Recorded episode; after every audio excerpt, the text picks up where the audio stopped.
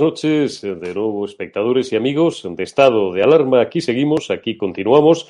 En este lunes 1 de marzo, primer día de marzo y casi ya hace un año, faltan apenas un par de semanas para que comenzaran buena parte de nuestras últimas desgracias, de nuestras últimas desgracias eh, sanitarias, económicas y que han dado paso, como no podía ser de otra manera, porque este país querido nuestro llamado España, que tiene grandísimas ventajas, pero también algún que otro inconveniente, todos sabíamos en mayor o menor medida que iban a devenir en una gravísima crisis política, crisis social, crisis institucional sin precedentes y como no habíamos conocido otra igual, pues eh, tal vez no y sin tal vez desde el último siglo, un año ya que ha pasado prácticamente en un decir Jesús y en el que, sin embargo, han ocurrido muchísimas cosas. ¿Qué cosas? Pues ya lo sabéis porque os lo contamos, a pesar de la censura, a pesar de todos los impedimentos que se nos ponen y que se nos seguirán poniendo y que seguiremos salvando, por supuesto, gracias a vuestra fuerza, eh, han incrementado, digo,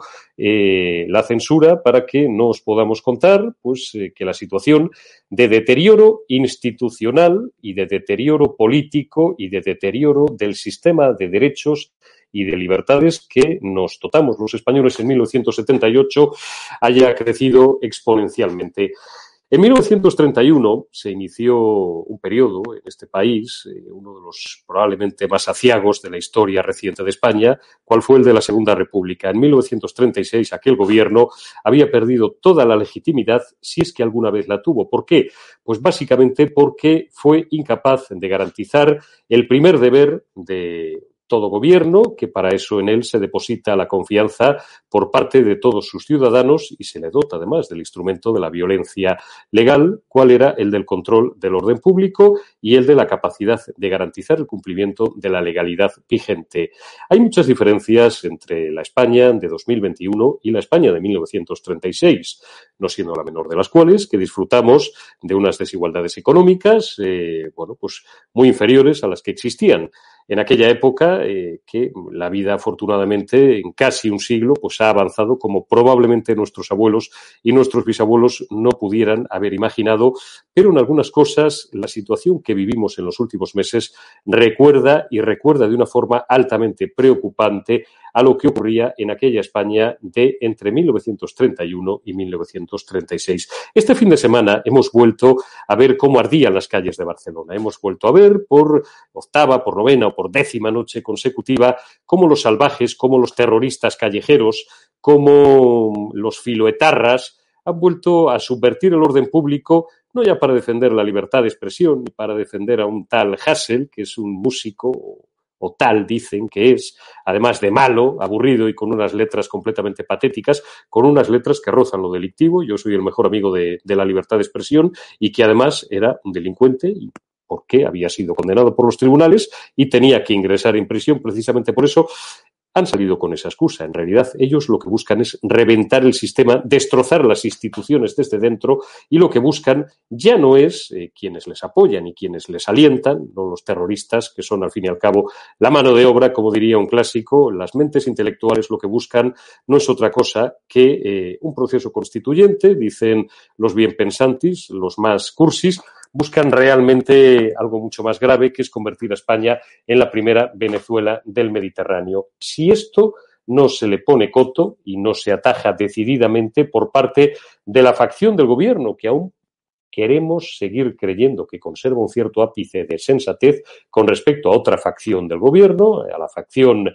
comunista que lidera el señor Iglesias, vicepresidente segundo del gobierno, y que alienta, jalea, eh, no simplemente se pone de perfil, sino que, como el propio Chenique hizo hace unos días en un horrendo tuit, pues directamente empuja a estos indeseables a seguir cometiendo sus execrables crímenes, a seguir agrediendo a policías nacionales, a ciudadanos, a seguir destrozando el mobiliario urbano, pues llevamos eh, muy mal camino. Y el Círculo de Economía ha emitido un comunicado, emitido una nota bastante dura contra los partidos políticos en general y la Generalitat en particular, diciendo que esto no puede seguir así.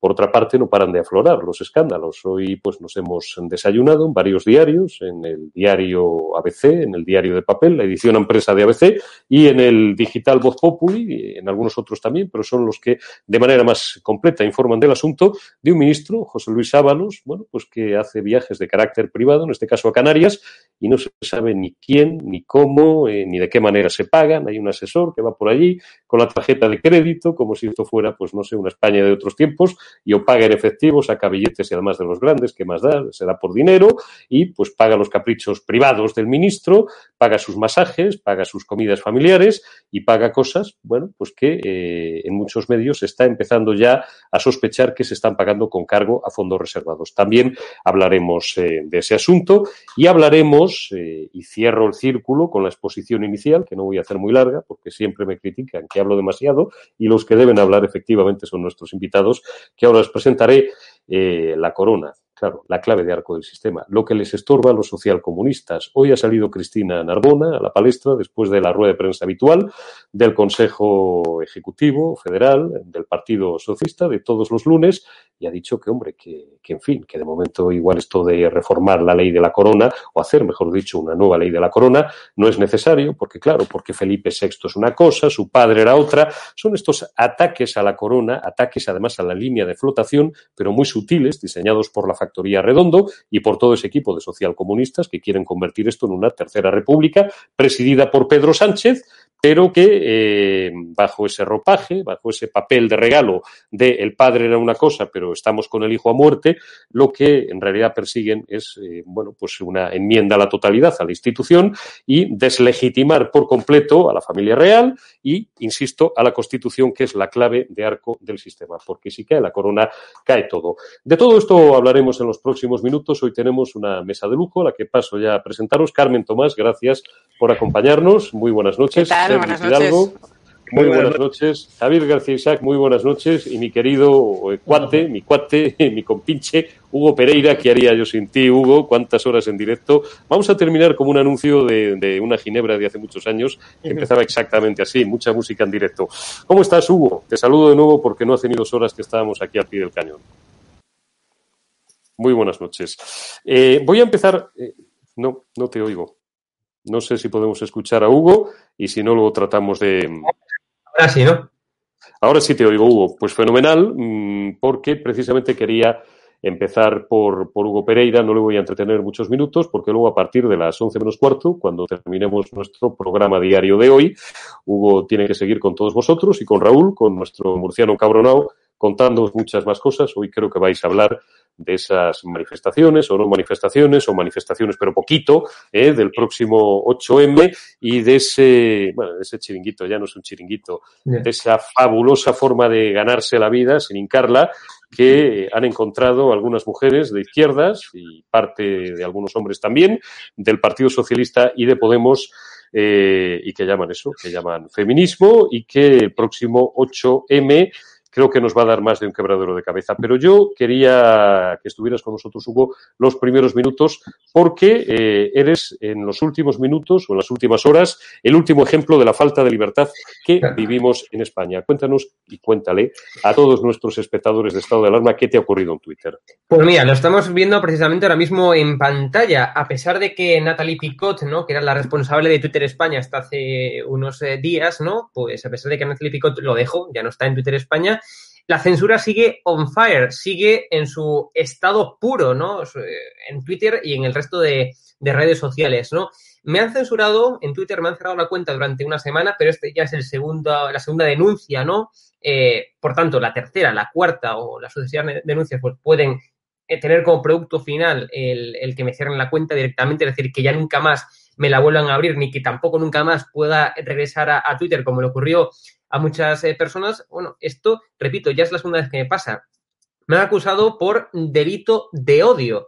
Y se preguntará la gente, ¿pero qué ha hecho Hugo que le están acusando por delito de odio? De odio? Bueno, pues eh, Hugo Pereira lo que ha hecho ni más ni menos es decir datos objetivos que cualquier persona que busque lo puede encontrar, por ejemplo, en el INE y lo puede encontrar en los cientos y cientos de papers, de investigaciones eh, empíricas que hay sobre este tema. Y es la correlación que existe en España, concretamente, entre inmigración inmigración que no tiene un proyecto vital, un proyecto de vida aquí en España, es decir, bueno, pues gente que por desgracia está en la calle y que no tiene un proyecto vital y delitos. Concretamente, daba eh, en, Twitter, pues, el dato que repito, cualquier persona lo puede contrastar, lo puede ver, lo puede visualizar en, el INE, ¿no? Y es que eh, la población en España, y este es un dato del año 2018, esto quiere decir que ahora mismo incluso es más potenciado. O sea, el tiempo me ha dado la razón aún más datos del 2018, la población extranjera eh, eh, se corresponde a un en torno a un 10% de la población española, ¿no? Es decir, un 10% son extranjeros. Bien, y ese 10% comete el 23% de los delitos. Repito, estos son datos desactualizados, datos desactualizados en el INE, que ahora mismo el tiempo me ha dado aún más la razón. Creo que es notorio, obvio y evidente que la criminalidad, que la criminalidad, perdón, que los delitos están aumentando, no solamente en Canarias, sino que también en Barcelona están ah, y en otras partes de España están aumentando por culpa de esa inmigración masiva, de esa invasión migratoria que estamos sufriendo, ¿no? Pues por dar estos datos objetivos, que el 10% de la población comete el 23%, de los delitos, bueno, pues ya me han censurado. Evidentemente, eh, aquí, bueno, pues hay muchos factores diferentes. O sea, puede ser por un factor socioeconómico, puede ser por el factor cultural, puede ser por un factor político, puede ser por muchos factores, pero es que por desgracia aquí en España carecemos, no tenemos investigaciones científicas convincentes y certeras sobre este problema, y que es un problema evidente, que aquí, de forma proporcional, los eh, extranjeros pues cometen más delitos que los nacionales. Repito, no englobo en este dato, evidentemente, a todos los extranjeros, pero sí a una parte de ellos que, repito, un 10% comete el 23% de los delitos en España. Y no tenemos, por desgracia, investigaciones científicas certeras que nos digan el porqué, la casuística, las causas eh, de esto, ¿no? Porque, evidentemente, uno, nadie va a financiar una investigación de este estilo porque será tachada de facto, ¿no? De racista, como me ha tachado a mí Twitter, como si yo hubiera cometido un delito de odio por dar datos que, repito, están en el INE y están en, los pocos papers que hay, en, las pocas investigaciones científicas que hay sobre este asunto, bueno, pues oye, he cometido un delito de odio. Eh, la gente me dice, pero oye, Hugo, ¿por qué no te vas directamente de Twitter? ¿Por qué sigues en Twitter? Porque yo soy una persona que dice que hay que, que hay que hacer y que hay que dar la batalla cultural en todas aquellas partes. Y en aquellas partes que nos quieren echar, que nos quieren censurar de forma sistemática, ahí es donde hay que estar más. Y yo estaré en Twitter, me quedaré en las redes sociales que nos censuran hasta que, evidentemente, bueno, pues me eliminen la cuenta. Y es más, insto a la audiencia, con eso termino de esto alarma, a que me siga en Twitter, a que siga esto alarma y a que siga a Eurico Campano, a que siga eh, a Carmen Tomás, a Sergio Fidalgo, a, a, Javier, ¿no? A los que estamos aquí, porque estamos dando la batalla cultural en aquellas, en aquellas partes en las que nos quieren eh, censurar, nos quieren callar. Pues no vamos a permitir. Hay que ser valientes y hay que continuar ahí. Hugo, vamos a continuar ahí. Decían nuestros viejos maestros de periodismo que los hechos son sagrados, las opiniones son libres. Ha llegado un punto en el que hemos prostituido y hemos confundido los hechos, las, las opiniones. Nos hemos hecho un lío, o pretenden algunos hacernos un lío de tres pares, eh, de tres pares de narices, porque, bueno, pues cuando das un hecho te lo rebaten y un frío dato que pues, es real, pues eh, convenientemente manipulado, pues puede convertirse en lo que pretenden hacer contigo, en una denuncia por delito de odio, o a mí, y estoy seguro que a los que, a los que están en esta mesa esta noche, pues en 50.000 ocasiones nos han intentado eh, corregir una opinión, no ya un hecho. Yo recuerdo un incidente que tuve hace pues no lo sé, probablemente no más de tres años, en, en, una mesa de una tertulia contra un tipo que pretendió hacer absolutamente eso y al que estuve a punto de llamar imbécil y decirle, oye, no, mira, perdona, imbécil, me quedé con la palabra en, en la boca. Lo que yo he dado es una opinión, y no es ni más ni menos que eso, ni más ni menos válida que la tuya, es mi opinión. Y después, ahora vamos a los hechos. Bueno, pues por dar un simple dato, fíjense ustedes cómo están las cosas. A mí no pero, pero no quiero, sí, todo completamente, además, se se ha se ha, digamos, desenfocado y ya las cosas no son lo que parecen. Eh, luego tenemos también este tema del presentismo, ¿no? De analizar, pues, cosas que hace 20 o 30 años eran de una determinada manera, con los parámetros de hoy en día, y con lo cual, pues, si entramos, que ya hemos entrado en ese complicadísimo camino, pues terminaremos reescribiendo también pues todas las óperas eh, y la mitad de la literatura de muchísimos siglos atrás, pues porque mm, pues, pues probablemente también su autor eh, no se le puede juzgar porque está muerto, pero sería recipendiario de una denuncia por delito, por delito de odio. Tú fíjate, desde Carmen de Bizet hasta, bueno, pues todas esas óperas en las que se tiran desde la torre o, o, lo que antes se llamaban crímenes pasionales, que ahora es violencia de género, pues fíjate, eh, terminaríamos, terminaremos en un mundo enloquecido. Gracias, Hugo Pereira, por tu presencia aquí. Te deseo que no te tengan puesto el bozal muchos días, hombre, que en Twitter eres absolutamente necesario. Y sobre todo, además, es que es una cuestión de higiene democrática. Coño, es de lo que estos durante años se llenaban la boca, claro, cuando gobernaba la derecha, pues ahora que gobiernan ellos, pues eh, la democracia, como decían, sin periodismo no hay democracia, ¿te acuerdas? pues eh, ahora, ahora que gobiernan ellos, el periodismo libre y la independencia les molesta. Gracias, Hugo. Te dejamos ya que vayas, Raúl, a preparar tu murciano cabronao. Y abrimos ya eh, la ronda de todos los temas, todos los asuntos que teníamos planteados para hoy. Vamos a empezar, yo simplemente voy a, esbozar eh, prácticamente en titulares los que, bueno, pues a nosotros nos han parecido que son los grandes asuntos. Uno de ellos, hoy, el Consejo de Estado ha emitido un duro informe, son 97 páginas, en el cual, para hacérselo ustedes muy corto, viene a cuestionar el proceso que al Gobierno de España le parecía bien eh, para repartir los fondos y las ayudas europeas eh, después de la terrible crisis sanitaria y posteriormente económica que hemos vivido y que seguimos viviendo. Muchos alertaron desde el primer día contra que, bueno, pues eh, prácticamente esto iba a ser una merienda que se iban a repartir o cuyo destino iban a decidir entre cuatro eh, dentro de los estrechísimos límites del recinto de la Moncloa. Además, habían puesto a Iván Redondo pues, eh, en un papel eh, preeminente para ser quien cortar el bacalao. Iván Redondo, que como todo el mundo sabe, es experto bueno, pues en, en, este tipo de cuestiones, en manejar miles de millones de dinero público, porque además aprobó y con nota una de las asignaturas más duras de la carrera de económicas, que es econometría, y además sabe muchísimo de contabilidad analítica, en fin, es su expertise. Iván Redondo seguro que lo iba a hacer estupendamente bien. ¿Qué encubría esto? Sospechábamos muchos desde el principio.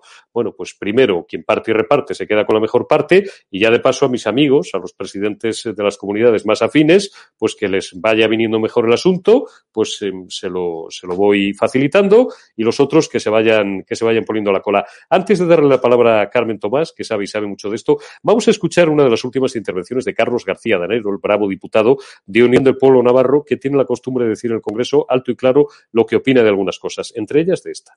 La verdad es que lo de estos fondos es curioso, no, no han llegado todavía y si uno mira la lista de peticiones que existen en este momento, más las promesas del propio Gobierno, pues ya nos los hemos gastado tres veces. Por lo cual, bien empezamos. Con estos fondos se podían haber hecho tres cosas.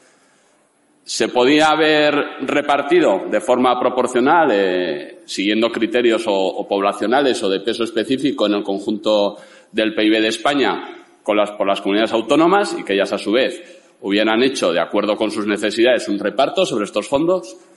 Se podía buscar una fórmula intermedia, como la que ha planteado en este caso Ciudadanos en su enmienda, y se podía haber montado el chiringuito. ¿Y qué hemos hecho? Pues montar el chiringuito. Entonces, al final vamos a tener una oficina en Moncloa donde hay una persona donde van a ir acudiendo todos los interesados en recibir esos fondos y allá se va decidiendo tú sí, tú no, tú qué traes, tú qué me das a cambio, no lo veo, sí lo veo y esto no puede ser. Es que estos fondos son fundamentales para el futuro de España y ya estamos viendo cómo los presidentes autonómicos están ya de turné por los diferentes ministerios buscando las partidas presupuestarias. Y, en esos ministerios decidiendo tú sí, tú no, depende de dónde vengas, qué apoyos me traigas y qué votaciones haya en cada momento aquí en el Congreso y según lo que votes, pues te daremos un dinero o no. Eso es un esperpento. Y eso es un espectáculo. Y lo normal cuando viene esta cantidad de dinero con la situación que viene, por la situación que tenemos en España, es que se sigan unos criterios objetivos con el objetivo de situar a España en los próximos años como una potencia europea como las demás. Y aquí nos montamos el chiringuito para que una vez más el Partido Socialista decida quién tiene derecho a dinero y quién no tiene derecho a dinero. Evidentemente es mucho mejor la propuesta que ha presentado Ciudadanos que la que hay actualmente. Muchas gracias. Gracias, señor García. Oh, Ricardo. Carmen, tienes el balón en la frontal del área. Eh, quien parte y reparte se queda con la mejor parte. Eh, la cosa es que estos mm, informes no tienen carácter vinculante. Ya, pero vamos a ver. Eh, desgraciadamente vamos a tener razón los que venimos diciendo que esto no es así. Que es que estos han creído que el dinero va a venir porque sí y no. El dinero no va a venir porque sí. El dinero va a venir respaldado por eh, estudios, programas, planes de modernización de la economía española. No de Extremadura, ni de Salamanca, ni de Cuenca, ni de Valladolid, sino de la economía española. Y ya dijimos, y yo por eso me sorprendí, me eché las manos a la cabeza de que Vox al final se abstuviera y esto saliera adelante, se venía, veníamos advirtiendo de que el gobierno se había cargado la intervención previa, es decir, los controles que ahora dice el Consejo de Estado que eh, echa de menos, obviamente, porque es que nadie va a controlar eso, es que quién va a controlar esos fondos si no va a funcionar ni la intervención general del Estado. Entonces, eh, por supuesto que no, bueno, a ver, no es vinculante como en tantas leyes, pero lo de ocultarlo, el, gobierno de la transparencia, el gobierno del diálogo, el gobierno de yo, yo vamos, soy el más transparente de, la historia de la democracia española y por eso te tienes que ir, Rajoy, que tú no eres transparente. O sea, que oculte un informe un mes, un mes. Además, cuando ya está aprobado en el Congreso, o casualidad, da igual que, no, que, sea o no sea vinculante. Es un informe que se pide para que el decreto se ajuste mínimamente a, las normas mínimas de control, de, transparencia. Eh, por eso hubiera sido muy bueno también que se hubiera aprobado esa figura de, bueno, pues no te digo un comité de expertos que está muy machacado y es muy, no, pero alguien, alguna persona independiente o varias que estuvieran ahí viendo si se ajustan no a lo que quiere Sánchez, no a lo que quiere ni Madrid, ni Valencia, ni Cataluña, sino a lo que exige la Comisión Europea y la Unión Europea para soltar la pasta, que no es lo que queramos nosotros, que es planes que se ajusten al diseño de ese fondo de reestructuración europeo, que no se enteran de lo que va la vaina. Ese es el escollo principal, que como no presentemos planes para modernizar la economía española en los ámbitos que nos han dicho y además adjuntemos las reformas que nos han dicho, no nos van a dar dinero ni a Sánchez, ni a Madrid, ni a Cataluña, ni a nadie, porque tiene que estar respaldado por unos planes de modernización de la economía española. Bueno, y además, además, y te retengo todavía un minuto más, Carmen, antes de darle la palabra a Javier García Isaac, eh, hay otro asunto y es que estos elementos pretendían que durante los próximos tres años, es decir, prácticamente todo lo que queda de legislatura, el primer paquete eh, fueran esos famosos 72.000 millones, que son, para hacérselo fácil a nuestros espectadores, pues ayudas prácticamente directas y el lío ese de los créditos que fuera pues para la para la siguiente legislatura. Esto yo no sé si es posible o no y si Bruselas lo va a aceptar o no. Pero es que insisto, es que hay que leerse, hay que leerse el reglamento del Fondo Europeo. No es un dinero, aunque sea que no sean los préstamos, los 70.000 millones de ayudas directas, tienen que estar respaldados por planes de modernización en los varios epígrafes que se han marcado en ese Fondo de eh, Recuperación Europeo. Y, por cierto, me han quedado con ganas de decir a Hugo y a ti y a todos que España es el único país, yo creo que del mundo, en el que los datos se discuten. Los datos se discuten. Tú estás con un compañero que, que, no piensa igual que tú, pero le dices que es que el empleo del año pasado fue el mayor de la Unión Europea y te lo discute. Y le sacas el gráfico y te lo discute. Pero porque el papel, siempre se me caen los auriculares, porque el papel lo aguanta todo, Tomás, porque el vaso está medio lleno o, medio vacío. No, no, no, tienes, toda la razón. Hay, una lista de países y España está el último. Pues es que dice, ¿qué va? Eso, pero si está aquí, que lo dice el INE, en el caso de Hugo, eh, los muertos que ha dicho el INE y te los discuten. Y dicen, no, si es que lo ha dicho el INE, que no lo digo yo, Carmen Tomás, el Banco de España, el INE, el INE, estos del INE son unos fachas, hombre, claro que sí. ¿Qué, coño es el INE? ¿qué, coño es la UDEF? Decía, decía Jordi Puyol. Bueno, pues hacía bien en preguntárselo, porque todavía no le han enchiquerado, que sepamos. la unidad de delitos. Tonto no es. Uy, tonto, de delitos económicos y fiscales de ese gran cuerpo, una de las instituciones más valoradas por los españoles, que es la Guardia Civil, a la que yo quiero tanto, por razones familiares y porque además, ¿qué sería de nosotros sin la Guardia Civil? Javier García Isaac, oye, tú ves a Iván Redondo, que es un tío con una formación que tú y yo no vamos a discutir, pero que es bastante más cercana a la nuestra que no a la que puede tener, bueno, pues un técnico comercial del Estado o un economista de renombre, se me ocurren 20 nombres ahora mismo. ¿Tú ves a Iván Redondo aquí manejando con la libreta de la abuela y el lápiz en, en la oreja? A ver, 5.522 para Fernández Vara y 8.225 para un proyecto que me ha presentado aquí el tío Mañueco, que este, ah, que este no es de los nuestros. Bueno, pero dentro de que este no es de los nuestros, este es uno de los que menos guerra nos da. ¿Tú te imaginas? Porque eh, a mí a veces me acusan de ser de ser, bueno, mal hablado en las distancias cortas y en privado siempre, por supuesto, pero de banalizar a veces demasiado algunas cuestiones. Si la gente supiera, y todos los que estamos aquí sabemos de lo que hablamos, cómo hablan y cómo se cocinan a veces hasta las más altas cuestiones de Estado, la intimidad, saldrían todos corriendo por la frontera de Herbás o por San Juan de Luz. ¿Tú, ¿tú cómo, cómo, cómo, van a organizar esto, Javier? Eh, eh, eh, vamos a echarle un poco de humor al asunto que no tiene ninguna gracia. Bueno, Eurico, exactamente como tú has dicho, ni más ni menos que como tú has dicho. Debe estar Iván Redondo dice, aquí solo doy y aquí no solo doy. El problema es que esto que, que parece de cachondeo, de risa, que nadie piense que Sánchez va a utilizar ese dinero para hacer el bien. Es, es cierto lo que dice Carmen Tomás, que hace falta unos informes de modernización de la economía española. Eh, pero si eso es verdad, así tal cual, que es cierto, eh, ese dinero no va a llegar nunca, porque yo tengo muchas dudas de que en este país nadie de los que forma parte de este gobierno, y menos los que los apoyan, sea capaz de hacer un informe de estas características.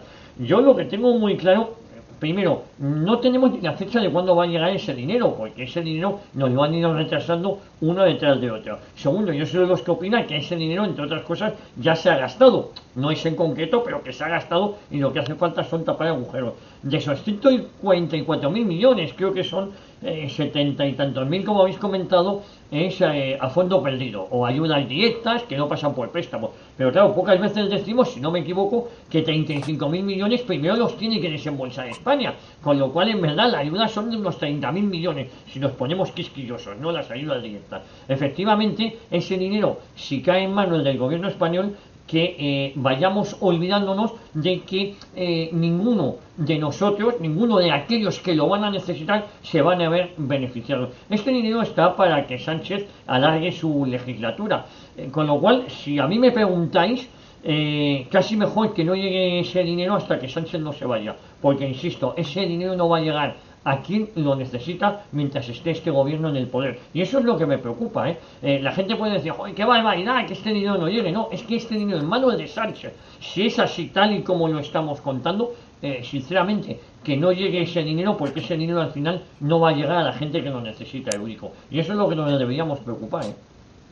Sergi, rapidísimo porque ahora nos vamos a ir a, tu Cataluña querida, que lleva demasiados días ardiendo. Dame simplemente una pincelada de este asunto, porque, bueno, pues es que además se ríen de la gente, porque fíjate, el otro día llega Pedro Sánchez, eh, se hizo carne mortal eh, la semana pasada en la tribuna de oradores del Congreso, que no es precisamente uno de los sitios que más frecuenta, y de repente dice 11.000 millones para autónomos, para comerciantes, para hosteleros, para pequeños empresarios 11.000 porque le dio a él por ahí, porque podía haber dicho 30.000, 100.000, ¿qué más sabes? Y el papel, vuelvo a insistir, lo aguanta todo. Y era de ver al día siguiente a la pobre Nadia Calviño, que sí sabe de economía, que no era capaz de justificar ante la comisión correspondiente del Congreso de dónde mm, iba, en fin, a seguir con, y ya he dicho dos en lo que va de programa, de dónde diablos va a salir ese dinero, cómo se van a articular esas ayudas, qué reglas, qué requisitos se, se, van a pedir a quienes quieran acogerse a las mismas,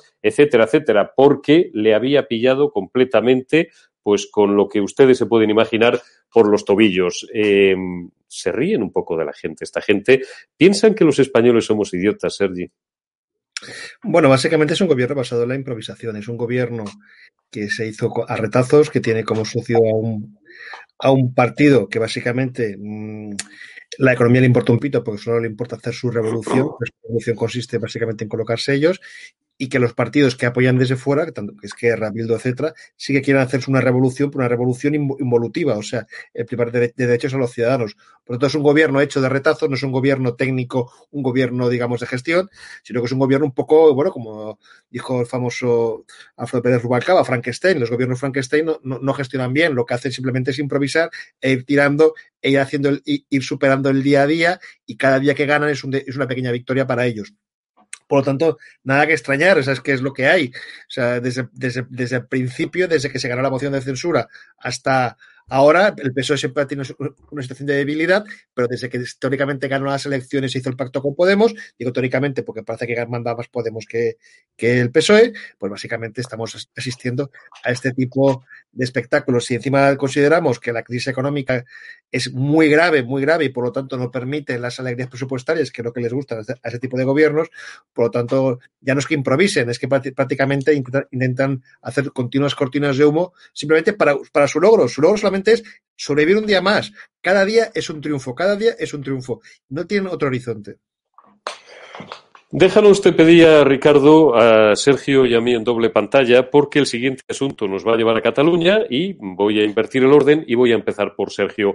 Eh, muy brevemente, les pongo en antecedentes, ya se lo decía en la presentación, las principales patronales catalanas, el Círculo, Fomento del Trabajo y alguna más. Tú ahora eh, nos lo detallas un poquito más, eh, Sergio, porque estoy seguro que llevas con esto, maldito auricular, con perdón, mm. voy a comprarme ya una cosa que odio, que son los pinganillos inalámbricos y va a ser mañana sin falta. Eh, han emitido hoy una nota durísima, digo, las patronales catalanas, los empresarios catalanes, ahí tienen ustedes un pantallazo. Bueno, está en todos los medios, en todos los digitales. Hemos elegido el de OK Diario. Los empresarios exigen a Colau y a Aragonés el fin de la violencia en las calles de Barcelona.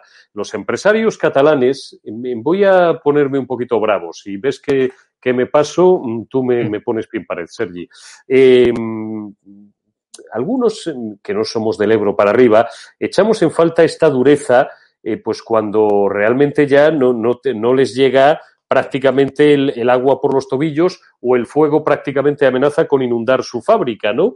Nos hubiera gustado durante años, algunos, a lo mejor soy poco sutil en mi análisis, una reacción más dura, más firme, más contundente, no ya contra los terroristas callejeros, que es lo que son estos sinvergüenzas y estos indeseables, sino en general contra la deriva que se lleva viviendo en esa comunidad eh, desde hace mm, ya unas cuantas décadas de un nacionalismo que se convertía en un independentismo que se veía que básicamente lo que iba a ser, aparte de una fractura social brutal, era la ruina para la economía catalana. Eh, nos hubiera gustado, digo, una mayor contundencia y que no solamente a algunos nos quede la impresión de que ya solamente se ponen dignos cuando, uff, que esto nos puede empezar a afectar el bolsillo. Pero bueno, eh, nunca es tarde si la, si la, dicha, si la dicha es buena. Y, bueno, pues citan eh, al gobierno autonómico de Cataluña, a la Generalidad, citan a Ada Colau como alcaldesa de Barcelona, que, oye, arrepentidos quiere el cielo. Le escuché ayer o anteayer unas manifestaciones relativamente duras, relativamente duras, diciendo que no son admisibles estos eh, episodios, que, bueno, pues hay un grupo de gente, que a lo mejor no son más de 100, de 150, pues que lo han tomado un poco ya como costumbre, como antes, cuando teníamos 17 años para otros pues era salir de fiesta o para la generación posterior hacer botellón, pues estos ahora se van a quemar contenedores. Nosotros el otro día en estado de alarma emitíamos un vídeo eh, de unos tíos, pues iba uno de nuestros colaboradores, por cierto, con un par de narices y le preguntaba al, al Menda, al fulano, que no tendría más de 20 años y sabía por qué estaba allí. No tenía ni puñetera idea. Oye, ¿y tú por qué has quemado ese contenedor? Ah, no, pues porque me parecía divertido. me, me parecía a mí que estaba bien y tal. ¿Y tú sabes quién es este Hassel? Ese Hassel. Sí, nada, me suena. Es uno que le han metido en la cárcel por cantar y eso, ¿no? Esta gentuza eh, no puede tener en jaque un día sí, otro también, y al siguiente por tercera vez, a todo un Estado con el poder que tiene un Estado, por Dios, porque luego podemos entrar también en unos mozos de escuadra que muchos hacen su trabajo a pesar de las dificultades que les ponen sus mandos políticos, que están absolutamente desprotegidos, que el otro día ya se quejaron también y dijeron, oigan, no es que mmm, tengamos miedo, es que nuestros mandos y los políticos que tienen por encima no nos protegen. Y a todo esto, una situación que se endiabla cada vez más y que le hace perder toda la legitimidad, y lo vuelvo a decir, en primer término, al gobierno autonómico y en segundo término, al gobierno de la nación. Y estoy pensando en una persona a la que yo tenía un respeto sacrosanto cuando era juez, que lo sigue siendo, que es Fernando Grande Marlasca, y que, pues, en las últimas semanas me está decepcionando muchísimo. Únele a eso la facción comunista del gobierno, eh, que está, bueno, pues no sé si jaleando o que le parece bien o que en el fondo, como esto es lo que les pone en privado, indoor, pues, pues, pues no sé, eh, sentarse a comer palomitas mientras ven que los que iban antes con ellos a las manifestaciones, cuando estos no tocaban moqueta, pues siguen ahí eh, manteniendo el pabellón alto y quemando contenedores. ¿Hasta cuándo, Sergi? Bueno, voy por partes porque es que has tocado tantos temas que la verdad es que comencemos, digamos, por Colau. Colau es vergonzoso, la que, la, que la, alcaldesa de una ciudad que la están quemando desde hace días eh, salía tarde y mal y encima mm, con una presunta dureza, porque claro, el problema de Colau no es que ahora de repente descubra que hay violentos y que esos violentos casualmente le estén quemando la ciudad y casualmente le quemen contenedores y que le destrocen entidades bancarias. Hombre, eso ya lo sabíamos hace mucho tiempo. De hecho, algunos los han parado ella.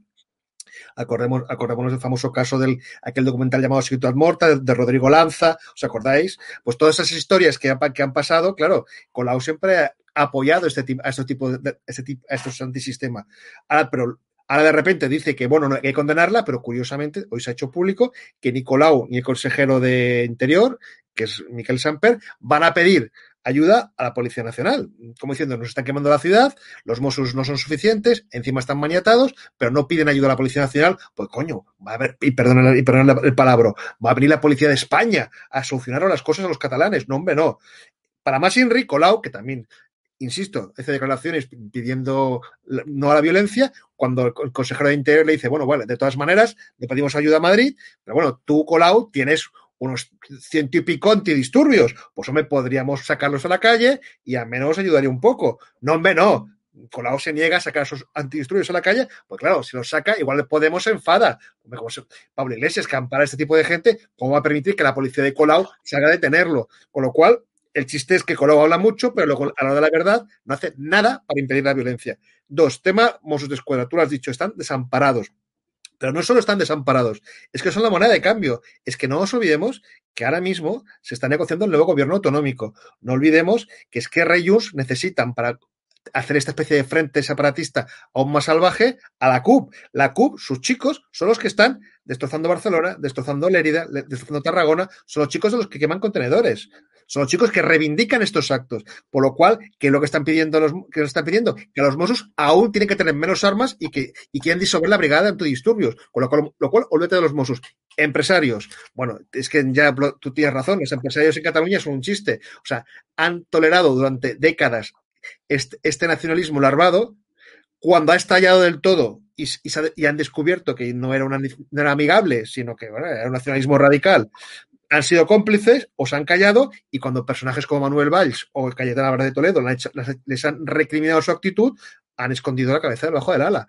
Y por supuesto, ahora de repente eh, hacen manifiestos, este jueves, este jueves montan, una concentración, está muy bien, el Círculo de Economía ha hecho hoy una nota durísima contra el gobierno de la Generalitat, está muy bien, Perfecto, eh, está muy bien que lo denuncien ahora, pero el problema es que, como tú bien has dicho, como bien has dicho, Eurico, no es que ahora se den cuenta, es que esto es un tema muy antiguo, que no han hecho nada real para poder para pararlo y ahora están pagando las consecuencias. Bueno, claro, ahora les queman sus tiendas, sus negocios, sus bancos y ahora se ponen nerviosos. Pero es que son lo que ellos han, son la situación a la que ellos han contribuido a crear, básicamente por su inacción y por su complicidad en muchos casos.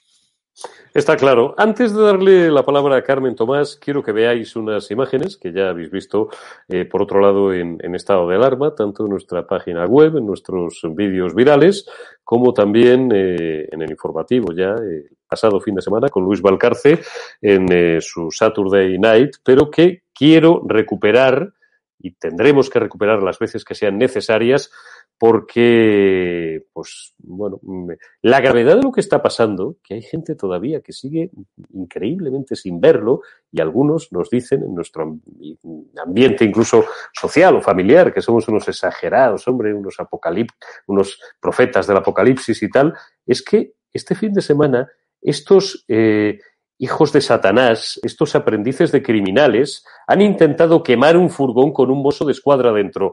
Dentro, como decíamos tú y yo en Antena 3 hace, hace muchos años, Ricardo, dentro vídeo.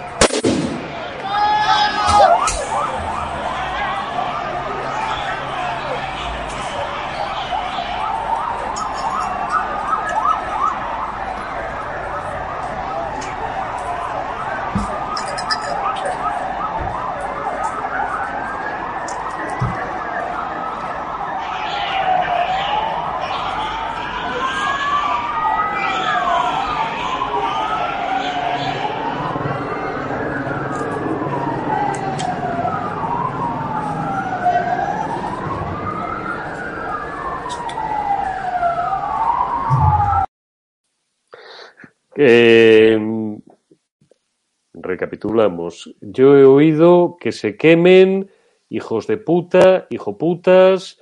Cuando ha empezado ya el fuego de verdad, la llama, eh, he oído jalear de fondo eh, bastantes gargantas. Hay que ser un hijo de Satanás. Hay que ser un hijo de.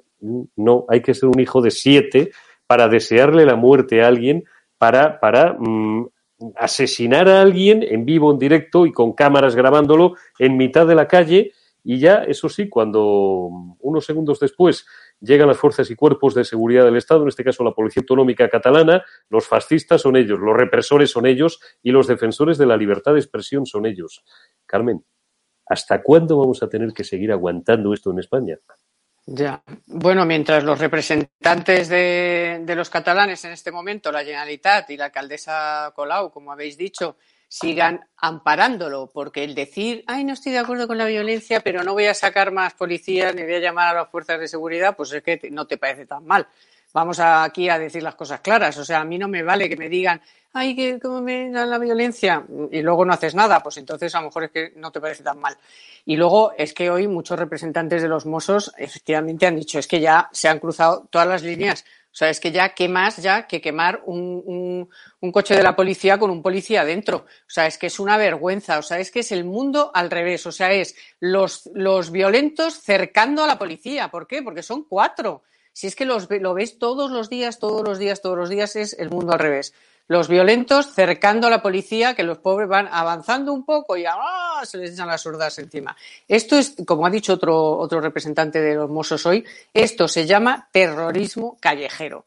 Y esto, ministro sí, claro. del Interior, a ver, ministro del Interior, ¿Dónde está usted? O sea, ¿dónde está? Esto es que ya tendría que haber estado en Cataluña hace un montón de días, que por cierto, tardó muchas horas en decir que no, en amparar, o sea, en, avalar el trabajo de, su, de la Policía Nacional y de su policía en general. Y, y, vamos a ver, ¿y qué hace que no ha viajado ya a Cataluña a poner orden ahí y que, que son las calles de España? Déjate de historias de policías autonómicas ni de nada. O sea, cuando ha habido que mandar allí a la Policía Nacional, se mandó, ¿no? Tarde también, mal, escasa, pero se mandó. Cuando los otros altercados del 1 de octubre, pues ¿por qué ahora mismo, qué hace, dónde está el ministro del Interior? Pero ¿dónde está? ¿Dónde está Marlasca? Pues, pues es una cenan, vergüenza. Cena, está, hombre, Carmen, No, yo no está, sé. cenando, está cenando un válgame Dios. Que que es un sitio... de, de cenar en Malama. Vaya usted a donde tiene que ir, que es usted el ministro del Interior del Gobierno de España. Y ahí hay personas sufriendo. Que no, Carmen, porque, se enfada Pablo, se enfada Pablo, pues, Pablo Iglesias. Bueno, vale, pero, yo tengo que decir lo que digo. Luego él, que, que, si es porque no va porque se enfada Pablo, pues ya está, pues, pues, pues muy mal. Pero yo digo que tiene que estar allí y tendría que haber estado dirigiendo una operación en serio contra el terrorismo callejero. Así de claro. Y otra cosa sobre los empresarios. Los empresarios catalanes te dan ganas de decir, tenéis lo que os merecéis, porque no habéis dicho nada, porque en muchos casos sois cómplices, porque ahora que os destrozan, pero es que se han ido más de 7.000 empresas. ¿Os habéis preguntado alguna vez por qué se han ido más de 7.000 empresas de Cataluña desde el 1 de octubre? Pues que se lo pregunten y que empiecen a funcionar, pero en serio, no a hacer comunicaditos, ni a, ay, cómo me pongo también de qué, mal todo. No, no, es que así no se soluciona. Que se ponga en serio a hablar con el gobierno de Cataluña y a que pongan fin a todo esto con el Ministerio del Interior. Fijaos si lo que está diciendo Carmen Tomás es la Biblia, que aquí el único empresario al que yo he escuchado en los últimos años levantar la voz es al tío de Grifols, que este era un abierto y, acérrimo independentista, y este, claro, como se la rascaba porque jugaba en casa, pues este sí que lleva años diciendo lo que le da la gana y además, insisto, se la rasca porque como cotiza eh, en el Nasdaq, pues es que le da igual. Y Grifols, que es una empresa, para quien no lo sepa, de hemoderivados, pues, pues bueno, pues es una empresa con músculo financiero. Llegó a cotizar, si no me falla la memoria, que no me falle Carmen, que lleva más años en bolsa que yo me corregirá, en el IBEX 35. Esos eran los únicos que piaban. Vamos a escuchar eh, lo que ha dicho hoy Jordi Buxadé eh, en la habitual rueda de prensa después del Comité de Acción Política de Vox de los lunes y le doy la palabra a Javier García Isaac, que estoy seguro que tiene un montón de cosas, está ahí, está ahí, le está hirviendo ya la sangre. Vamos a escuchar primero a Jordi Buxadé esta mañana a una pregunta precisamente de Vito Quiles de estado de alarma. Buenos días, señor Buxadé. Para estado de alarma, yo quería preguntarle por los sucesos acaecidos este fin de semana en, en Barcelona, por ese eh, furgón de la Guardia Urbana que fue atacado con dispositivo incendiario. Y quería preguntarle qué opinión le merece que Podemos aún desde el Gobierno no haya condenado estos sucesos y que siga alentando la violencia por parte de la vicepresidencia, desde la vicepresidencia del Gobierno, eh, y sigan parando a los eh, terroristas callejeros diciendo que, bueno, que, les ampara la libertad de expresión. Muchas gracias.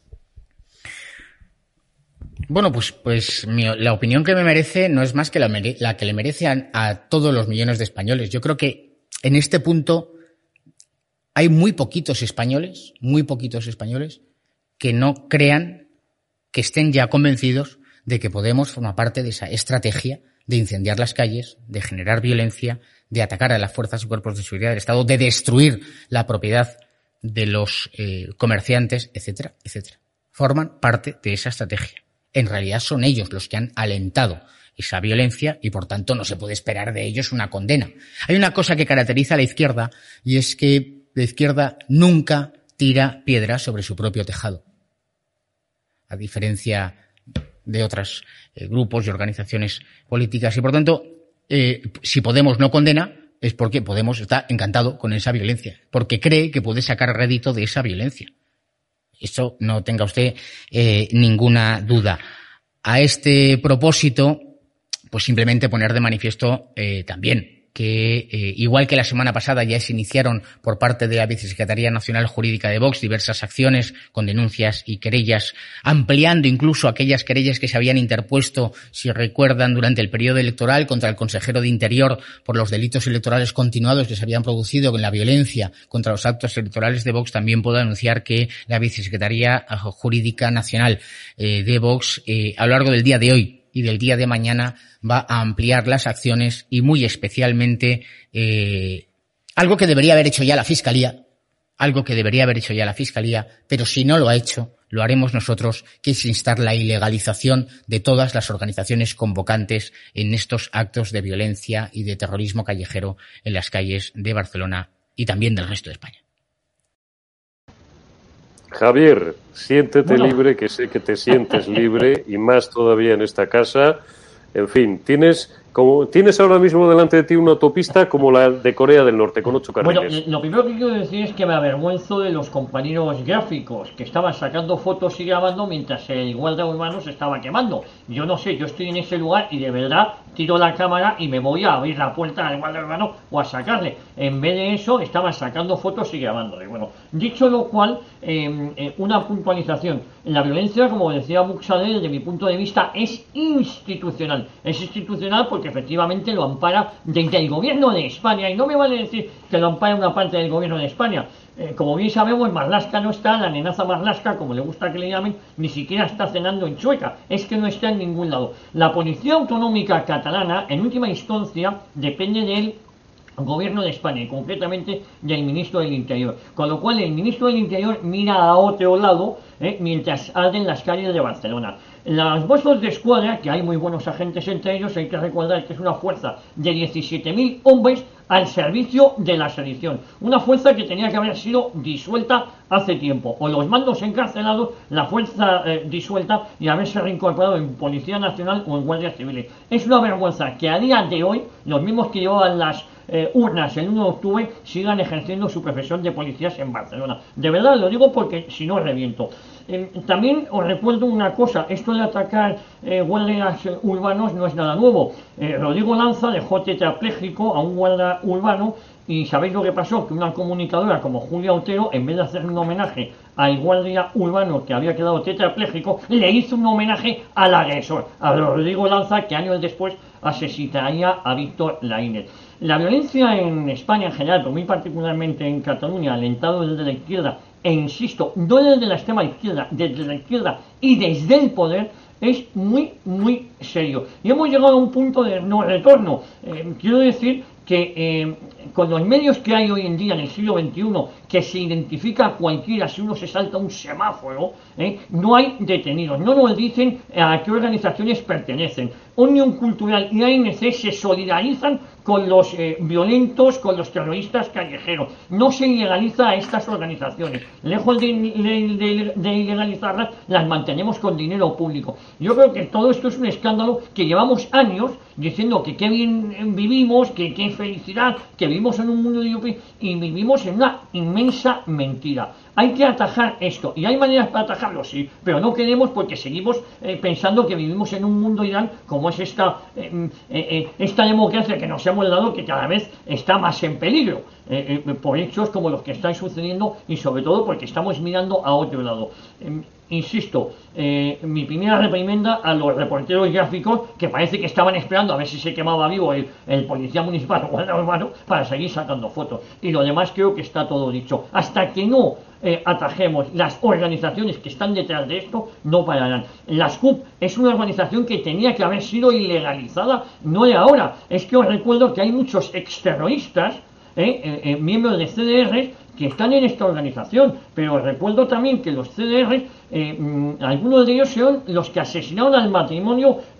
Viola, que le pusieron una bomba en el pecho y volaron al matrimonio o, el empresario multó. Es que se nos ha olvidado que Quinto Torres se sacaba fotos con, con estos criminales. Es que mm, mm, mm, yo no entiendo nada, ni autonomía ni nada. Es que esto estaría muy por encima del modelo autonómico, ¿no? Y no se hace nada porque no se quiere hacer. Porque desde el gobierno, es decir, Pablo Iglesias estará emocionado con los hechos. Se emocionaba cuando pateaban a un, eh, a un eh, policía nacional, pues imaginaos si le queman vivo, pues estará llorando de alegría y de emoción, porque han cosificado el que no piensa como ellos. Y esto va a ir a más, que nadie piense que va a ir a menos. ¿eh? Está, claro, Javier. Desde ese punto de vista coincido completamente. La violencia puede ser calificada y tildada sin ambajes de absolutamente institucional. Pasamos a nuestro tercer tema. Como ya nuestros espectadores saben, que mm, vamos construyendo los programas, los debates, los programas de actualidad, los informativos, de abajo arriba, vamos de menos a más, pues vamos al que ya es nuestro tema estrella del día. Les hemos informado con profusión en las últimas semanas, no, en los últimos meses, desgraciadamente, porque el tema ya huele y cada vez huele peor, de un viajecito por eh, Canarias que hizo el señor ministro de Transportes, eh, Movilidad y Agenda Urbana qué nombres ahora tan cursis tienen los ministerios. Cuando yo era pequeño, esto era más fácil, ¿no? Ministerio de Obras Públicas, Ministerio de Economía. Ahora son ministerios de Agenda Sostenible, del huevo de pato encima de la teta al hombro. Bueno, el ministro de Transportes de toda la vida, Ábalos, se va a Canarias. Es un viaje de carácter privado, según parece. Y allí, bueno, pues el hombre, pues, pues eh, consume unos días en unos resorts, en unos hoteles, más o menos de lujo,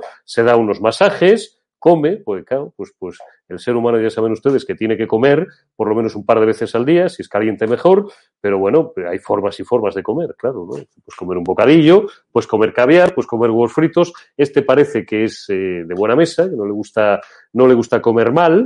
Y, claro, el asunto mm, se empieza a endiablar cuando mm, nos empezamos a preguntar, porque, oigan, como es un, iba a decir un pater patria, un padre, un padre de la patria, eh, algo tan serio como es eh, ser ministro del Reino de España, ¿quién paga eso?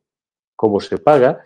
Y resulta que mmm, ABC y Voz Populi, estado de alarma también, desde el principio fuimos los primeros que, eh, mm, bueno, pues investigamos un poquito, Falta investigar mucho, ¿eh? si es que la gente va y te lo cuenta. Y parece ser que había un asesor, un tal, un tal Coldo, que era el, otras cosas ministerio, pero era el que llevaba la pasta, ¿no? Y hoy he leído una vez unos datos que me han parecido deliciosos por, por, no, por, por no cabrearme y por no utilizar otra palabra mucho más gruesa. El tío llevaba hasta tres cartapachos, ¿no? De estos que son como las carpetas de los folios, con, con los botoncitos de, de estos que se abrochan, te hacen clic, y uno debía de poner, según parece, según ABC, ministro, otro, José, y ahí llevaba pasta en efectivo, el, el paisano, lo que fuera. Mil euros, dos mil euros, tres mil euros en cada, en cada una de las carpetas. Esto, pues, pagastos del ministerio. Deduzco yo, pues si tenía puesto ahí el, el POSIT, estos son pagastos de José otro pagastos de lo que fuera. Y el tío iba y unas veces pagaba con la tarjeta de crédito, otras veces pagaba en efectivo. Claro, el sistema está un poco porque además esto, como otras cosas en la administración, pues es, es, una de las materias que más normativizadas están, porque, claro, es dinerito contante y sonante, eh, el, el, asunto pues salió de ojo enseguida y, bueno, pues generó una polémica brutal. El ministro ha intentado explicar varias veces en público y en privado, mmm, bueno, pues en primero el objeto de su viaje, segundo, eh, en concepto de que se pagó y se pagó de esa manera los servicios o las cositas que él consumió o, o de las que él disfrutó, los desplazamientos que tuvo que hacer y como claro, pues le pasó al pobre José Manuel Soria, que inmediatamente, eso sí, los perros mediáticos de la izquierda se echaron encima de él porque tres días dio cinco versiones distintas y le hicieron dimitir, pero con Ábalos no veo yo que exista en, en la generalidad de los medios la misma dureza. Eh, se han empezado a preguntar los pocos medios independientes que quedan y la oposición, empezando por el Partido Popular,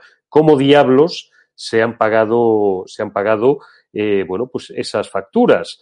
Ana Vázquez eh, va a presentar, si no lo ha hecho ya, la brava diputada del Partido Popular, algunas cuestiones, algunas preguntas en sede parlamentaria, mientras crece la sospecha, Carmen Tomás, de que esto podría haberse llegado a pagar, qué sé yo, hasta con fondos reservados. Yo me acuerdo de un ministro del Interior que le pagaba las joyas a las mujeres de los comisarios como obsequio en Navidad por el peligro que corría en el País Vasco, pues con dinero de los fondos que lo llevaba en el bolsillo, rústico como era él, se iba, se barría todas las joyerías de Serrano, desde la embajada americana prácticamente hasta la puerta de Alcalá, y arrasaba para bien. Carmen, esto es un maldito escándalo, como diría Pablo Iglesias. Eso es lo más cierto. Lo más cierto ahora mismo es que es un escándalo tremebundo que si hubiera sido en la época de Rajoy estaría ya, vamos, lo estaban corriendo mm, a España para arriba. Eh, y, se, y, tendría que estar dando explicaciones y una de las explicaciones es hasta aquí hemos llegado, me voy. Es una auténtica vergüenza. Aparte que es ya la segunda vez que el señor Ábalos nos toma, intenta tomar el pelo a los españoles. Lo primero fue lo de Delsi, que nos dio también seis o siete versiones. Todavía está sin aclarar el asunto. Y ahora esto, que también lleva meses. Es que nuestro, por ejemplo, compañero Chicote lleva pidiendo esta información meses, se la llevan negando meses. Y al final, ¿qué pasó? Que era cierto, que había estado allí, que no había pagado él, que había otro pagando por él. Entonces, oye, si hay uno pagando por ti y en dinero en efectivo y no das explicaciones, tenemos todo el derecho a pensar de que lo ha sacado de la caja de los fondos reservados, de la caja del ministerio o de yo qué sé qué. Pues oiga, salga usted y de explicaciones e inmediatamente dimita, porque esto es de dimisión. O sea, un ministro que se lleva a toda su familia a un viaje oficial, que se monta una visitita al centro de, al, puerto de Arguineguín y tal, y luego se queda todo el fin de semana con toda su familia en un super resort y se lo paga todo con gastos de no sabemos de dónde, es un escandalazo de, vamos, de igual o mayor que el de Delsi, que es otro escandalazo que todavía este ministro, con ese, ese tono eh, que tiene de tabernero, pues no nos ha aclarado. Y entonces aquí es que pasan cosas todos los días que pasan y pasan de largo y pasan de largo. Llevamos 500 días sin presidente de la SEPI, llevamos ya cuatro o cinco semanas con tres escándalos que cercan a la ministra Montero, como el isofotón, lo de, lo de la SEPI y lo del señor este de Braudio Medel de, de, la Caja Sur, y, y, aquí no, y aquí no pasa nada. O sea, pero es que pasan los días y es una y otra. Por cierto, hablando de viajes, hoy nuestro un compañero del Independiente ha publicado que ha preguntado hace ya un mes y pico al portal de la transparencia que le den de información sobre viajes de Redondo, ¿eh? del, jefe de gabinete del presidente. El ¿eh? del gato, el del peluquín, dices. El del pelucón, cada día es más grande la peluca, pero el caso es que no le dan la información.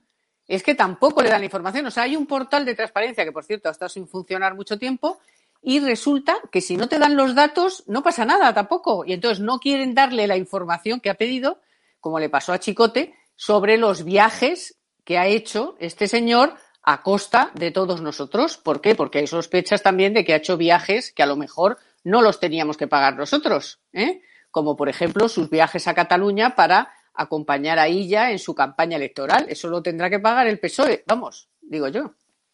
Con todos los respetos a los que se ponen pelo, oye, que me parece muy bien, lo hagan en Turquía o en SOS del Rey Católico. Qué? Pero, podemos decir pero redondo, no, no, no, pero si es que verás, verás, si voy a abundar, voy a abundar en tu comentario. Mira, es más, es mucho, es mucho más digno los mío, lo mío. Oye, eso sí, eh, tú, ¿eh? ¿ves? Te, te, te haces así una cosita, te das formita al pelo y aunque tengas muy poco, porque mira, yo creo que tengo menos todavía que tú, pero que no pasa nada, hombre, como decía Mota, que ser eres, y decía el pobre, el pobre figurante que tenía Mota, y decía otro, ¿qué dice? Calvo, coño, pero no pasa nada. Bueno, perdón, perdón por esta pequeña broma, que a nuestros espectadores también sabemos que les divierte. Sergi, eh, esto es un maldito escándalo. Es que no aprendemos en este país.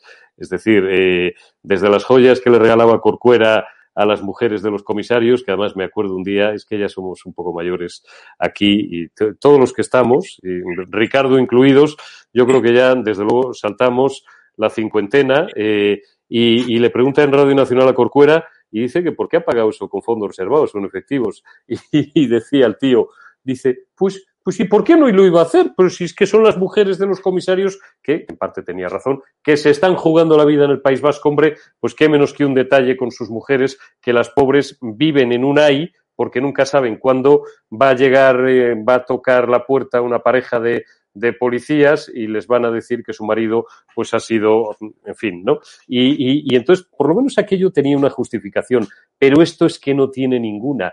Esto es bueno, ¿y sabes qué es lo que pasa con esto, Sergio? Que cuanto más tiempo tardas en dar explicaciones, es peor. Yo no sé si tú te acuerdas del lío que le montaron. Yo era director de Antena 3 en Canarias en aquella época y él era alcalde de Las Palmas de Gran Canaria, que fue donde conocí yo a José Manuel Soria. Una, una cosa que se llamó el caso Salmón, que había un, un empresario nórdico que se le había pagado viajes, no sé qué. Bueno, al tío le pusieron la vida del revés, le amargaron la vida durante años y luego no había nada.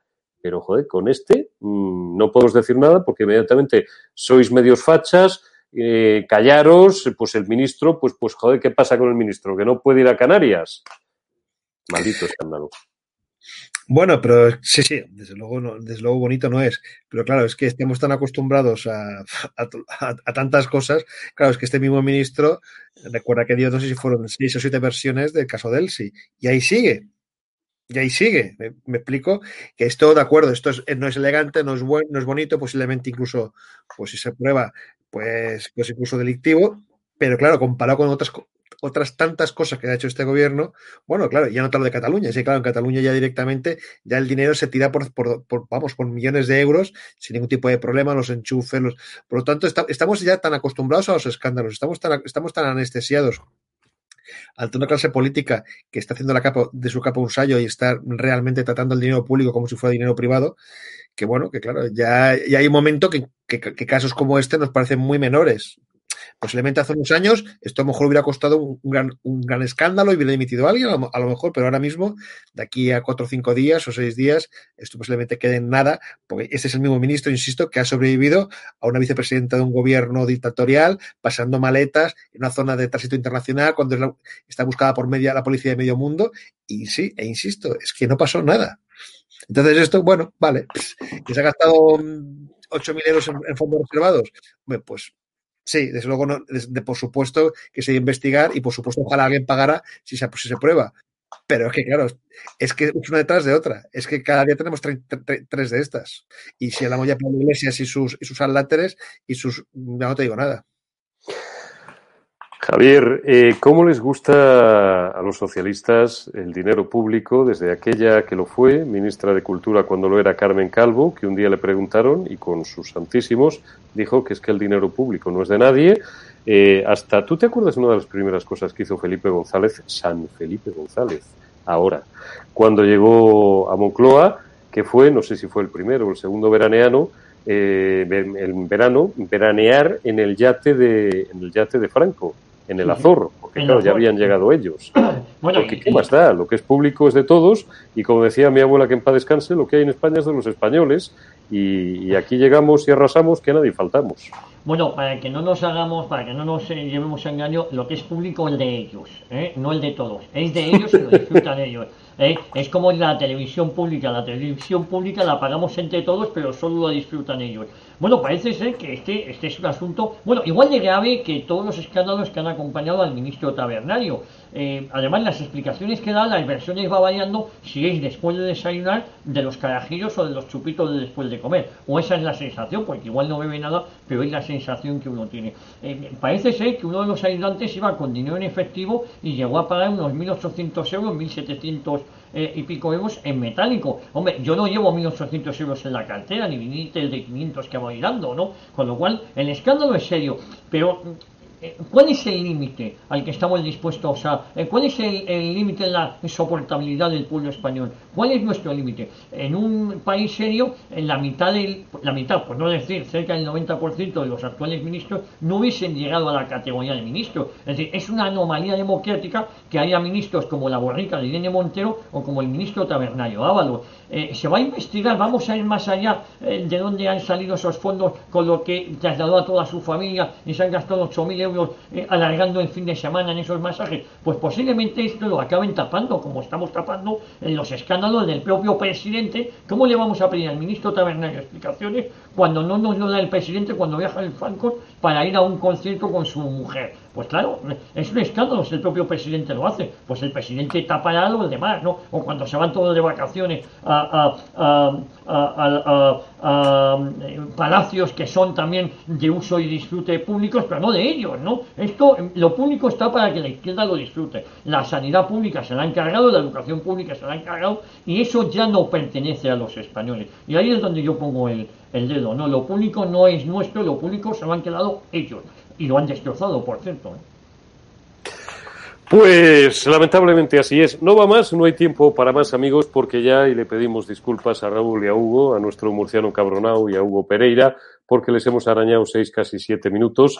Pero bueno, pues hoy teníamos, eh, la verdad es que la mochila bastante cargada de, de actualidad y de noticias y ganas de seguir haciendo lo que hacemos todos los días en este canal dar caña, ser críticos con este gobierno, pero no porque nos caiga mejor o peor, porque es que creo que los españoles lo merecen.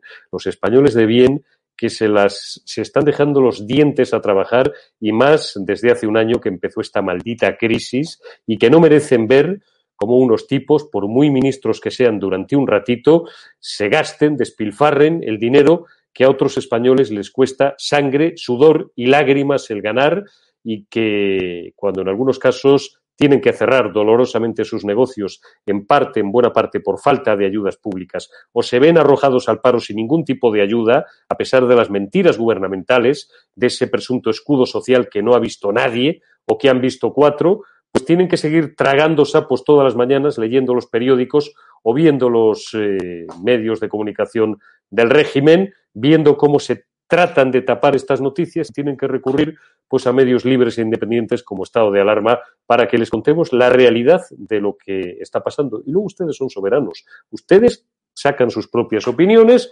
voten lo que quieran votar, sigan pensando lo que quieran pensar, pero por lo menos que nadie pueda decir que no hubo un medio, que hay muchos más medios libres e independientes, por supuesto, y amigos de esta casa, ustedes saben cuáles son, pero no lo suficientes, no lo que, lo que nos gustaría, porque el dinero lo tapa todo y ya verán como dentro de poco, les doy esta primicia, va a haber otra vez otra barra libre de millones. ¿Para quién?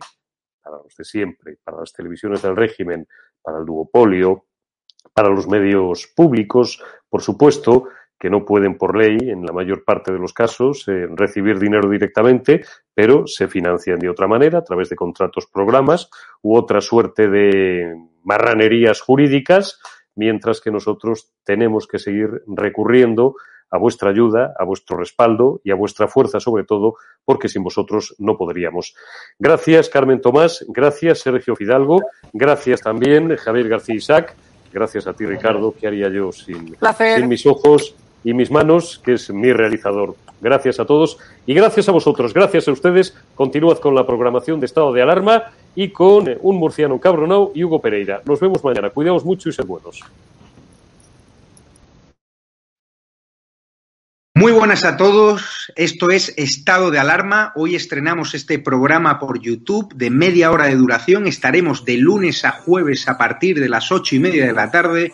Y este programa nace porque al igual que tú estás cabreado con ese gobierno central que podría haber hecho mucho más contra el coronavirus que ya se ha llevado cerca de 3.500 personas por delante, ese gobierno que nos mintió, que nos dijo que solo iba a haber un contagio y que podría haber actuado antes, viendo la que estaba cayendo con la pandemia tanto en China como en Italia, pues hemos decidido montar esta plataforma de libre expresión ante los intentos del gobierno central de usar ahora los minutos de televisión pública que acaparan para lanzarnos desinformación y propaganda. Por eso desde aquí vamos a desmontar sus mentiras, vamos a daros la verdad y vamos a apoyar a los profesionales sanitarios, a la Fuerza y Cuerpo de Seguridad del Estado y a esa población civil que vive confinada, que vive aislada y harta de ver al vicepresidente del gobierno saltándose la cuarentena hasta en tres ocasiones.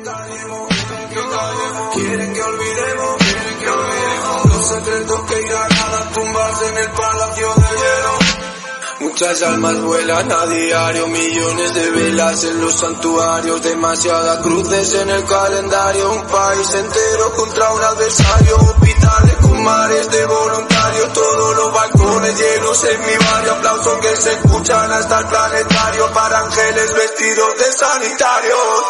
No se está costando respirar. Nuestro mundo paró de girar. Ellos no nos cuentan la